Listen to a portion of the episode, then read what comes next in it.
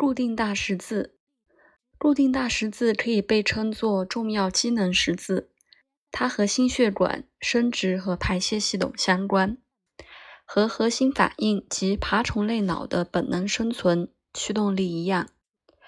被这个十字覆盖的区域确保生存，星座通常为此目的协力工作。固定星座关注开创。巩固和坚持最初的冲动和之后的行动。固定星座是集合的，易于积累毒素及细胞额外增殖。戴维森说，这些星座的焦点是心脏。我确实发现，在心脏病病人的星盘中，如果没有狮子座或水瓶座参与，就是强有力的金牛座或天蝎座。金牛座和天蝎座在喉咙、金牛座和生殖器官天蝎座之间有很多关联，在民间传说和医学方面都有。声音的音调随着性器官的激素状态改变，例如男孩们的嗓音在青春期变弱，很多女歌手在月经期间拒绝表演，因为声音的音色在那个时候改变了。中欧的农家女孩习惯绕着她们的脖子绕一根丝线，当丝线变紧，因为甲状腺肿胀，她们知道她们怀孕了。在流行性腮腺炎的传染病中，腮腺炎变得肿胀。在成年人中，这个传染病会导致睾丸炎或卵巢炎。一个清晰的金牛座天蝎座连接。狮子座和水瓶座，心脏和循环之间的关联太明显了，不需要讨论。有什么可能不那么明明显的是小腿的大块肌肉？水瓶座在把血液返回心脏，狮子座过程中发挥的重要作用。变动大十字，变动大十字，我也称它们为新陈代谢十字。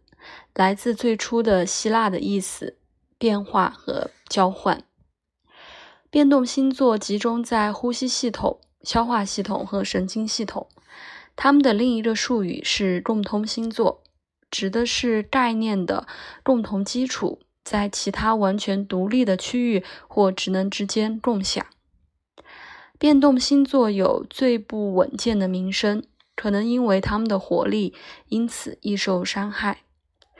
作为身体介质的角色，处女座和双子座偏向分裂，而双鱼座和射手座是整合。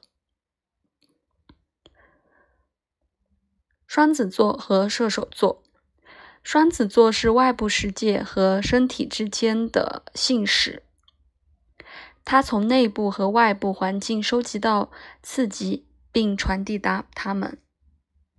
射手座，它的对宫星座。和把这个信息加工成一个有意义的整体相关。他算出模式和规律，能被用于理解和再次发生这种情况，就提出建议。双子座和射手座涉及神经状况，它们一起使得肺和肢体配合成为运动的必要条件。处女座和双鱼座。处女座和双鱼座的轴线是服务的轴线。处女座的任务包括使创造性想法成为具象。它守护肠道神经系统，也可能是交感神经，是灵魂和躯体、心灵和身体的连接。这里出故障的地方，并发症以身心障碍的形式出现。双鱼座在自我与非自我的地带。双鱼座渴望和更大的整体的联合，通常表现为酗酒和吸毒。另一种表现是在自体免疫疾病中，身体不能区分自己和干扰源，攻击他自己的组织。越来越多的证据表明，结盟双方在食物的质量（处女座）和免疫系统（双鱼座）之间，在这些先驱的工作中。像是马克思·格尔森博士在癌症治疗中。相反的，西蒙顿的治疗也是癌症，清晰地展现了创造性的可视化双鱼座在改善身体健康处女座上的价值。